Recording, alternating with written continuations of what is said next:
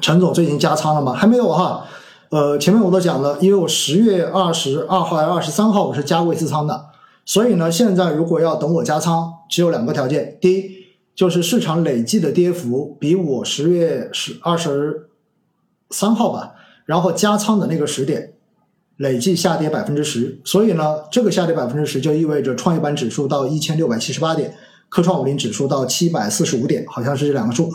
那么还有一种呢，就是创业板当日的跌幅。超过百分之四就会触发我的当日的补仓线，而这两个条件在过去的这段时间都没有达到，所以我并没有做手动的补仓，只是正常的定投扣款而已。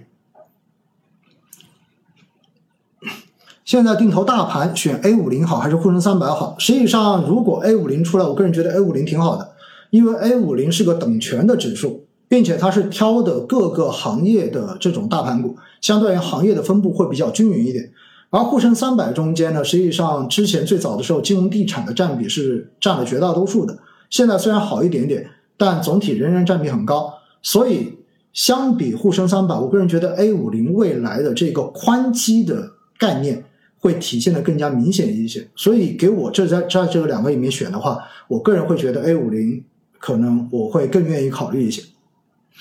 好，有很多人问老师觉得黄金怎么样哈？黄金呢？说实话哈，就在去年年底、今年年初的时候，确实有点高。那呃，我们也看到哈，最近因为美联储的，就是美国就业数据出来之后超预期，对不对？然后使得大家对于美联储的这一个呃降息又开始有了预期的回摆之后，实际上国际的金价是出现了明显的回调的。那调下来之后，我个人觉得，如果你的黄金还没有配置的话，实际上是可以考虑进行分批配置的。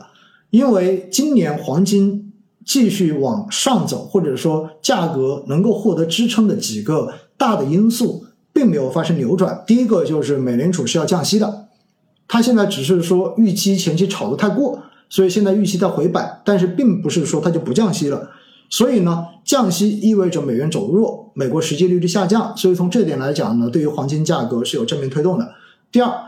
全球央行对于黄金的增持，也许不如，也许相比二零二三年，它会要弱一些，也就意味着它的推动力会要下降。但是呢，仍然会是一个持续买入的净买入的一个过程，尤其是我国对于黄金的增持。所以呢，这一块对于黄金价格。呃，虽然相比二零二三年推动力会减弱，但是它还是有的。那么第三块呢，就是因为国际的这个环境的问题。大家知道，今年是国际选举年，全球好像说有四十多个国家在今年都会进行大选，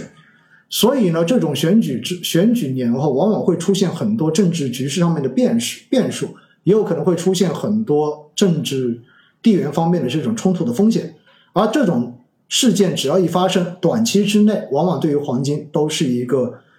触发的因素。虽然有一些最终短期之后又会回落过去，但是呢，对于黄金价格也算是一些热点方面的支撑。所以从以上三个方面来说，我个人觉得，其实二零二四年的黄金仍然是一个大家一定要配的资产，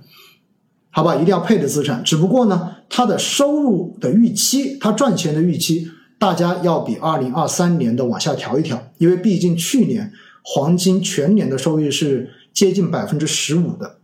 我觉得今年要达到那么高，可能性应该不会太大。二总，您现在没有按照估值情况增加周定投吗？如果没有，逻辑是啥？主要是我太懒了，因为如果要按照周按照呃估值的逻辑，每周去调这一个定投的金额的话，又意味着我基本上每周都必须要去盯盘，然后看数据。而我自己呢，说实话，我是会有一些刻意的让自己远离市场，不愿意让自己天天去盯盘，因为我觉得在市场弱的时候，这种盯盘真的会很影响心情，最终会影响你的生活跟工作效率。所以我投资一直都是比较懒的那一种，因此呢，并没有选择说因为这个估值，比如说下个百分之五，然后我就多扣多少钱，我并没有选择这个做法。如果你自己觉得你可以看市场，并且还不受这种短期市场涨跌的情绪影响，你想去做这个做法，也就类似于网格交易嘛，对不对？我觉得其实是可以考虑的。好，奥总，医药科创五零前十大重仓股 PE 并不低，并不便宜，目前亏百分之五，有点不敢加仓了。老师怎么看？呃，科创五零实际上，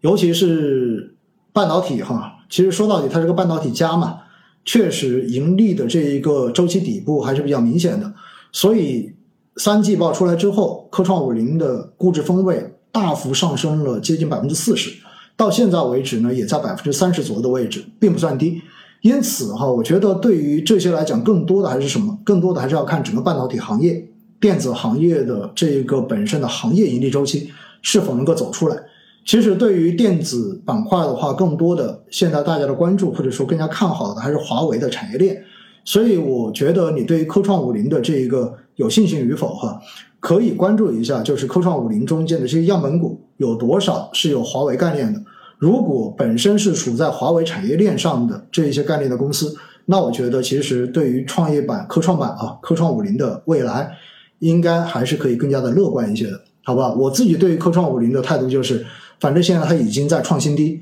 而且呢，估值现在从分位来说，并不算是一个特别低的位置，所以呢，我不会选择冒冒失失去加仓，我只是一个正常的，因为科创五零我就是一个之前在十月份补的仓嘛，然后我就准备等到反正它跌再跌百分之十，我就再继续补这样的一个状态。不会考虑随随便便的，然后觉得它现在已经很便宜了就去补仓，所以逻辑跟纪律可能还是要根据自己的一个实际情况自己去做一个设定。